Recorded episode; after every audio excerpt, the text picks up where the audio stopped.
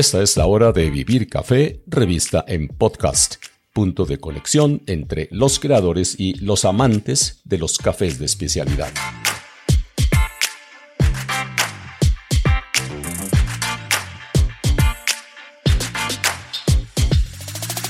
Les habla Hugo Sabogal y bienvenidos a la emisión número 48 de este canal y a otro capítulo de la serie Los Espacios del Café.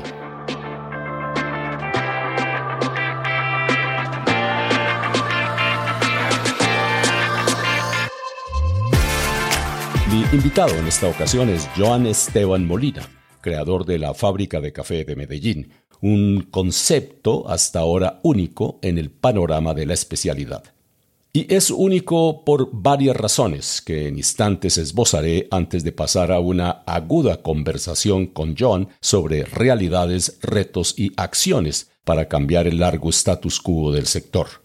La formación académica de John Esteban Molina le permite mirar y construir con solidez las perspectivas que se ha propuesto. Es egresado en Administración de la Universidad de AFID y cuenta con una maestría en gerencia de proyectos. Su primera incursión en el mundo del café fue en 2017, con la iniciación de un proyecto poco o nada acostumbrado en este sector. Fue el lanzamiento de Rituales, compañía de café, una tienda de especialidad en Medellín que se centra en el café local del barrio La Sierra, situado en la Comuna 8 de la ciudad. Su motivación fue entregarle un proyecto de vida a una de las zonas más castigadas social y económicamente de Medellín. Hoy, Rituales Compañía de Café tiene impacto directo en la vida de más de 30 familias de la comunidad. Su segundo paso fue la creación de la Fábrica de Café de Medellín, en el barrio Perpetuo Socorro, donde da vida a más de 80 marcas de café local, con el único objetivo de llevar la esencia de Medellín a cada taza, con una visión global. La fábrica es un espacio donde se funden en un mismo propósito una tostadora, una barra, un proyecto cultural y punto de partida turístico, así como un cowork integrado y visitado por profesionales que apuntan en la misma dirección. Mi principal propósito, me cuenta Joan, es renovar la relación de los colombianos con su café y al hacerlo destacar a Medellín no solo por su tradición cafetera, sino también por su potencial como centro de innovación y cultura. Ambicioso, sin duda, como todo lo que John se ha propuesto. Esta es la esencia de su historia. Yo creo que la historia de nosotros no es distinta como a la historia de jóvenes que queremos perseguir los sueños. Yo estoy asociado con dos personas adicionales, dos humanos maravillosos y creo que siempre o desde que están interesados por café se han hecho preguntas alrededor también como de su idea de colombianidad, qué significa trabajar con café en Colombia. los tres tenemos una historia de haber salido del país, tener como un momento como de revelación y después volver. La verdad es que sales de Colombia, al primer paso que das y te preguntan como de dónde eres, y no tienes muchos argumentos para contar y las personas tienen unas expectativas muy importantes alrededor del café y a veces no tenemos la respuesta porque nunca nos hemos interesado de una manera concreta por lo que producimos nosotros. Esa es una muy buena manera como de darte contexto al respecto de las cosas que nosotros hacemos, porque en la fábrica traemos unas ideas que vienen del mundo del consumo y las queremos aplicar a un país productor. Y nos hacemos preguntas alrededor de por qué no hay tantas empresas de alto valor cafeteras hoy. Y lo que hacemos es entrar a, a ver qué se puede hacer para que esos proyectos sean exitosos, para que esos proyectos sean, pues tengan un aliado Joan, en este punto yo asumo que es precisamente aquí donde la fábrica entra a jugar el papel que ustedes eh, se han propuesto desempeñar, ¿o no? La fábrica es una tostadora de café y el corazón de la industria del café es la tostadora. Entonces, desde este lugar, nosotros conectamos consumidores, productores, inversionistas, cualquier otra persona que esté interesada, digamos que en la industria de café, por algún motivo se tiene que encontrar una tostadora. Entonces, pues como el portafolio de servicios de nosotros es muy básico, yo creo que la labor que nosotros hacemos es una labor mucho más alrededor de generar alianzas y generar comunidad alrededor del café. Que yo creo que esa es la respuesta que hace que nosotros trabajemos de manera colaborativa con toda la cadena. Y es entonces el espacio de la fábrica donde se llevan a cabo todas estas alianzas colaborativas y donde se nutre el proyecto de todo lo que viene realizando. En la fábrica hay un cowork. En el segundo piso hay profesionales de café trabajando, preguntándonos cosas, tratando de desarrollar cosas nuevas, atendiendo eventos, nos juntamos para atender eventos, tenemos asistencia cruzada, si alguien no sabe un tema, alguien dentro del cowork de pronto lo sabrá. Y es eso, es como, escuchan, qué interesante sería que en Colombia pudiéramos tener proyectos de café que nos identificaran y con lo que nosotros vibráramos, hicieran que nosotros nos volviéramos a enamorar del café. Pero esos proyectos no pueden ser proyectos esporádicos, sino que son proyectos que también vienen de una comunidad que se preocupa porque todo salga adelante. Pues también damos talleres, para pues, talleres masivos, hacemos turismo, eventos musicales alrededor del café. Yo creo que desde que estemos abiertos, la gente, estamos en un lugar muy especial, estamos en el que era el concesionario de Auteco, donde antes se mostraban carros, hoy se muestra personas procesando café, tostadoras, nuestros fierros, tecnología colombiana. Entonces hay una narrativa de país especial que resuelve la pregunta inicial de, pucha, ¿qué tenemos para decir? Pues ya nosotros con mucho orgullo decimos, no, es que trabajamos con café, estamos en el centro de Medellín, exportamos café en pequeñas cantidades, no es exclusivamente el café de nosotros. Procesamos más de 80 marcas. Muchas de esas marcas exportan su café a través de nosotros o a través del exportador que trabaja con nosotros y proponemos trabajar juntos para que el café vuelva a las casas de la gente y eso es como, un poquito lo que somos y lo que hacemos. Justo en este punto traigo a colación eh, el artículo publicado por la revista Contexto de la Universidad Pontificia Bolivariana, revista que te entrevistó, y donde hablas precisamente de la necesidad de estimular el consumo de café, el nuevo consumo de café, porque eh, justamente el actual tipo de consumo está lleno de falencias que ustedes quieren entrar a corregir. ¿Cuáles son esos propósitos que se han fijado para poder obtener este resultado? Lo primero que te tengo que contar es que Colombia tiene más de 180 años de producción cafetera, historia de producción cafetera. Pero solamente desde el 2003 se nos es permitido a nosotros como colombianos tostar materias primas de calidad de exportación. Entonces, lo que ha sucedido en el país es lo que hoy tenemos. El país no consume café. En términos de cantidades, estamos muy por debajo. Y el que consume no es de muy buena calidad. Otro dato que es importante es que el 8% del café que se consume en el país es importado. Entonces, lo que hay en la generalidad de los países productores, sobre todo en un país como el nuestro, que ha tenido relaciones tan desiguales con el café es que la gente no toma café, no está enamorada del café, no se emociona con la idea de un café. Pues siempre piensan que uno tiene más años porque tiene una empresa de café. Lo asocian a uno con los viejitos, con los profesores, con ese tinto de greca que nunca tampoco ha podido como tener la dignidad de una gran bebida nacional. Entonces, lo que tenemos es un panorama donde la gente no considera el café para sus celebraciones, lo está empezando a considerar para sus regalos. Hay cafés de excelentísima calidad a muy buenos precios. Cafés que de ninguna manera deberían ser como condenados con la lupa médica del café que hace daño.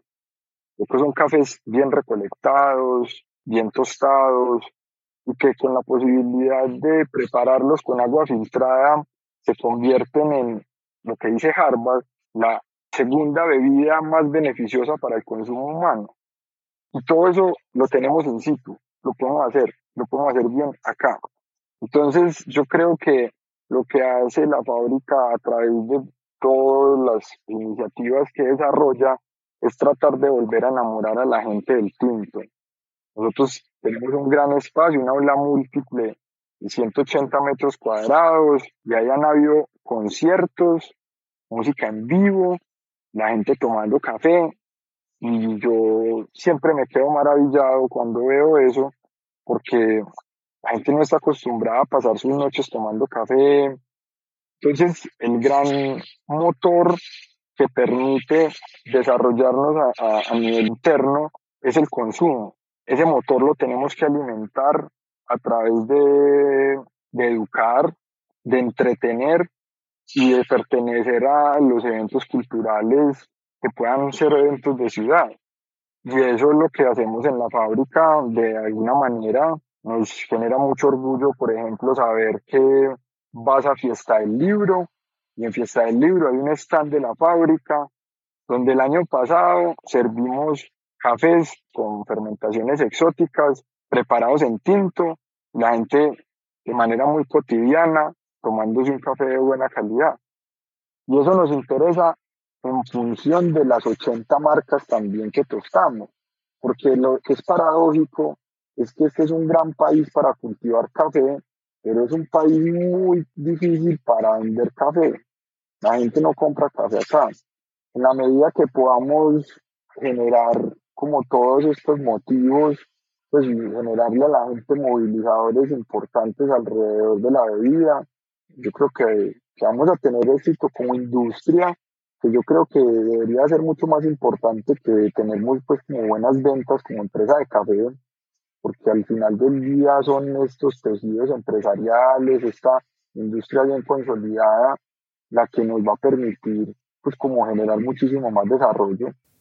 Joan, en este proyecto encaminado a lograr un eh, consumo de mejores cafés y a conseguir que las personas vuelvan a tener al café presente en todas sus actividades sociales, familiares, entre amigos, hay una pregunta que debe hacerse y es la que tiene que ver con si hay una predisposición para pagar un eh, mejor precio, porque de esa manera se puede conseguir esa consolidación de todo el sector entre consumidores y proveedores del producto a futuro.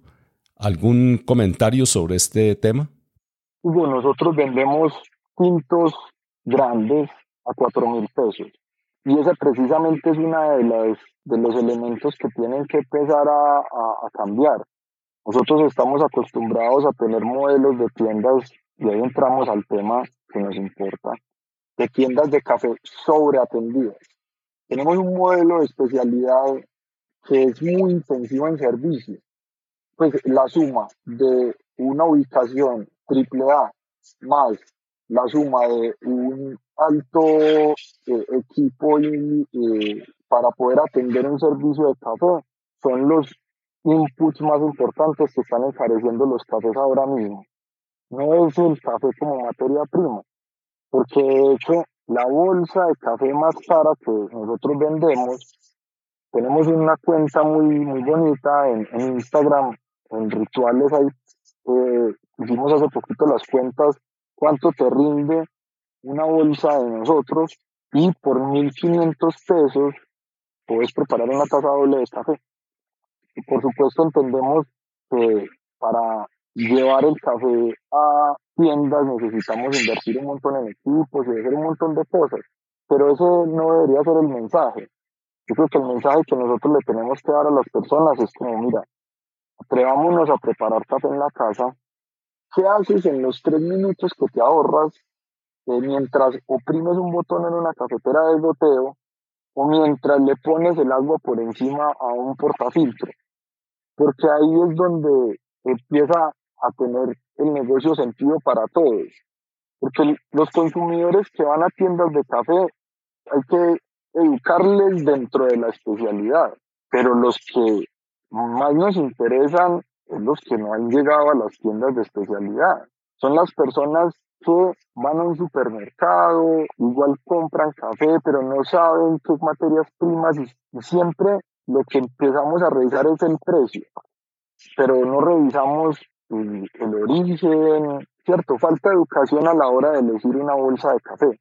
Si podemos dar esa información precisa, el resultado de las personas que no toman café, hay que tomar café, por lo general no cruza lo económico, porque es que la diferencia es muchísima. Cuando las personas se toman un café bueno, uno lo nota, lo nota porque no necesita azúcar. Hay una dulzura natural en la bebida que, por supuesto, pues no se puede comparar a una cucharada de azúcar, pero que es la dulzura del café, eso ya hace que cualquier café que nos tomemos nosotros acá sea mejor que el 90% del café que se toma el mundo. No necesitamos ni crema ni azúcar, es un café de muy buena calidad. Y eso sobran en Colombia. Si bien es cierto, John, que a las tiendas y a los baristas les cabe la responsabilidad de educar al consumidor, de gradualmente hacerlo más consciente de lo que tiene que ver con el café, con los orígenes, con los procesos post cosecha, con los métodos de preparación. También eh, sé que te preocupa el hecho de que el consumidor debe responsabilizarse, debe tomar una bandera. ¿Cómo lograrlo para que ese consumidor eh, se sienta orgulloso del café que se bebe y lo asuma como parte realmente profunda de su identidad. Definitivamente. Eso me parece cada vez más importante, ¿sabes? Y nuestra responsabilidad como consumidores y nuestra idea también de ser, de ser de acá. Tiene que haber algo adicional a la bandera que lo haga uno sentirse de acá, ¿cierto? Te voy a contar una tesis que tengo. Yo creo que en Colombia la violencia nos ha desconectado del territorio, porque no te puedes sentir seguro de los alimentos si no te sientes seguro de la tierra. Pero hoy tenemos una gran posibilidad. Esa posibilidad es de mirar adelante y construir una historia nueva como país. Y esa historia nueva empieza con la reconciliación con el alimento. La reconciliación con el alimento es algo que necesariamente lo tenemos que hacer porque acá sucede un Burger Master, pero no sucede una Giaco Master. Y con categorías de comida, las dos pueden ser igual de buenas, pero necesitamos revisar cuáles son los elementos que de acá nos hacen sentir afincados. Yo creo que el café es uno de ellos. Estás en Colombia, tenés acceso natural a estas unas materias primas maravillosas. Colombia es el tercer mayor productor de café del mundo, pero es el primer productor en seleccionar manual y en secar al sol y en cultivar 100% arábiga.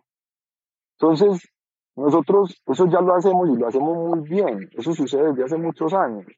Lo único que nos falta es interesarnos por tomarnos esos cafés le podemos decir a las personas qué te lleva a no elegir un café de especialidad. El único motivo es la falta de educación y la falta de acceso a equipos.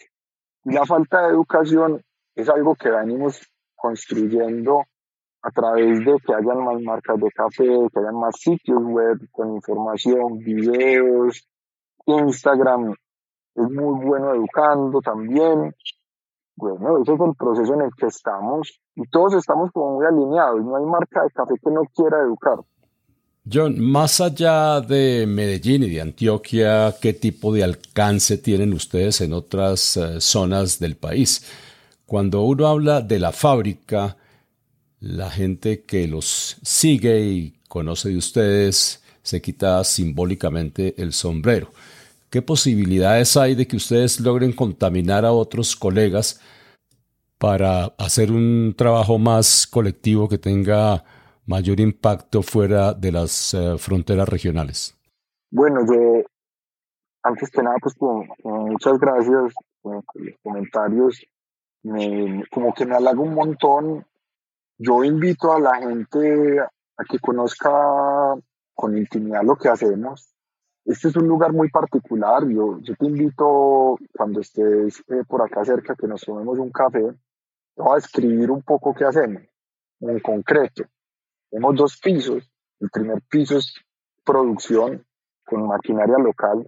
Brillamos con maquinaria colombiana, tostamos con maquinaria colombiana. Estamos a los ojos de la gente que pasa por el centro.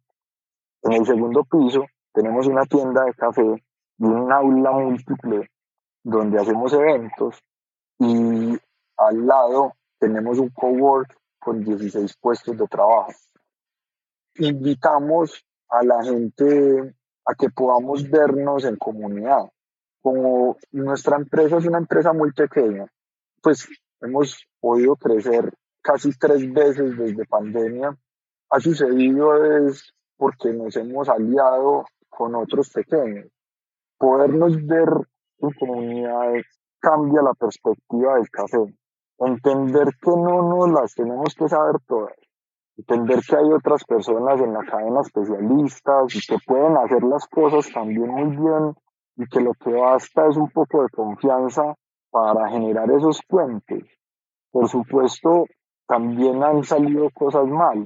Trabajar en equipos complicado, pero en términos generales, trabajar en equipo acelera los procesos de, de crecimiento. El otro es una manera también de conocer el mundo. Entonces parece que tuvimos como capacidad para hacer todo, pero en realidad es que tenemos muy buenos amigos, que lo hacen muy bien y que están cerca, porque nosotros solamente tostamos y lo que hacemos es conectar. Eso es lo que empieza a verse distinto, porque las empresas tradicionales de café son, de hecho, yo no sé si tú tienes en la memoria esta idea como de tostador italiano que tiene sus blends y sus secretos, nosotros no tenemos nada que ocultar. John, o sea que el sistema colaborativo debe estar basado en la apertura total, en, no esconder, pero eso realmente tiene en una sociedad como la colombiana varios eh, obstáculos por remontar, porque esta ha sido una sociedad que todo lo mete debajo de la ruana. ¿Cómo hacer para que se invierta esta forma de pensar? Hay un problema de educación. Si nos dedicamos a ocultar, pues estamos perpetuando el problema de educación. Decirle a la gente abrirse para permitir que otras capacidades lleguen al negocio, para permitir que otras ideas lleguen al negocio. Pues yo hoy me pregunto, ¿qué tal donde en el cowork tuviéramos un químico? ¿Qué tal donde en el cowork tuviéramos un físico, un matemático, un cantante? Esa es como la actitud de colaboración. Es como, escucha, ya ahora mismo somos varias empresas de café trabajando acá. Al final del día, yo creo que es la búsqueda de la pluralidad lo que nos hace diferente, pues o permite enriquecer las conversaciones. Acá tenemos la fortuna de trabajar con el exportador y está en la primera mesa del cowork. Y cuando trabajas con ellos de la mano, te dices, hombre, hoy todas las empresas colombianas de café deben ser globales ya no, ya no, no vale la pena sacar una marca de café para vendérsela a los primos, o para vendérsela a los amigos, nada. O pucha, tenemos todo para llegar a las mesas más especiales del mundo. Y mientras eso sucede, vamos, venimos desarrollando lo local, pues como estrategia, es como priorizar la industria por encima del negocio de uno. Porque al final lo que nos pasa es que tenemos un techo de cristal muy bajito y lo tocamos muy rápido. Yo lo alcanzo a ver en empresas muy buenas colombianas, Y esas empresas también ya están empezando a poner los ojos en otros países. Claro, lo que pasa es que ya en el mercado local no tienen más margen de crecimiento. O sea, lo bonito que trae compartir las cosas buenas, compartir el bienestar. La gente alrededor de los cafés de buena calidad se reúne a conversar porque no tiene que estar pendiente de la cantidad de azúcar que le tiene que poner. El servicio un gran basado y nunca te lo tomas solo. Siempre estás buscando conversar con alguien, hacer alguna cosa. El café también te, te energiza y te pone a proyectarte con el otro.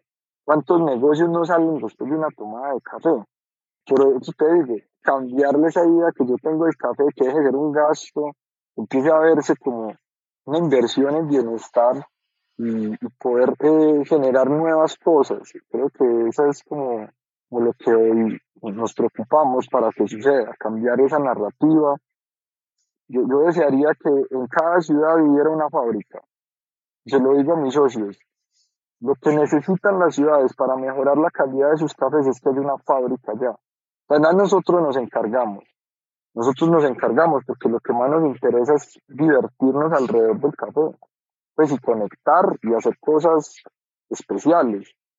No es exclusivo. Acá el año pasado tuvimos Casa Spotify. Casa Spotify fue una temporada donde Spotify se tomó Medellín y acá en la fábrica alojamos a, digamos que a los músicos que hicieron parte de la fiesta de cierre. Todos los que vinieron acá estaban felices tomando café. En la medida que haya oferta de buen café, todo el mundo la recibe muy bien. Absolutamente todo el mundo. Todo el mundo agradece que haya un buen café. Los audiovisuales agradecen que haya buen café. No sé, creo que eso genera una, un ambiente muy favorable para que cosas muy buenas se den.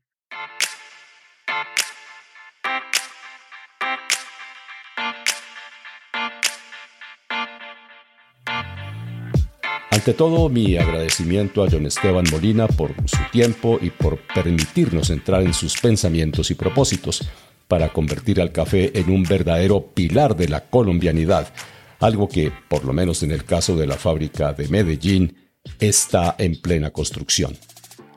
Los invito a conectarnos nuevamente en un par de semanas para asomarnos a otro proyecto donde los espacios del café cobran vida propia. Les habló Hugo Sabogal de Vivir Café, revista en podcast. Gracias por su tiempo y hasta pronto. Mientras tanto, buenos cafés y buenos momentos.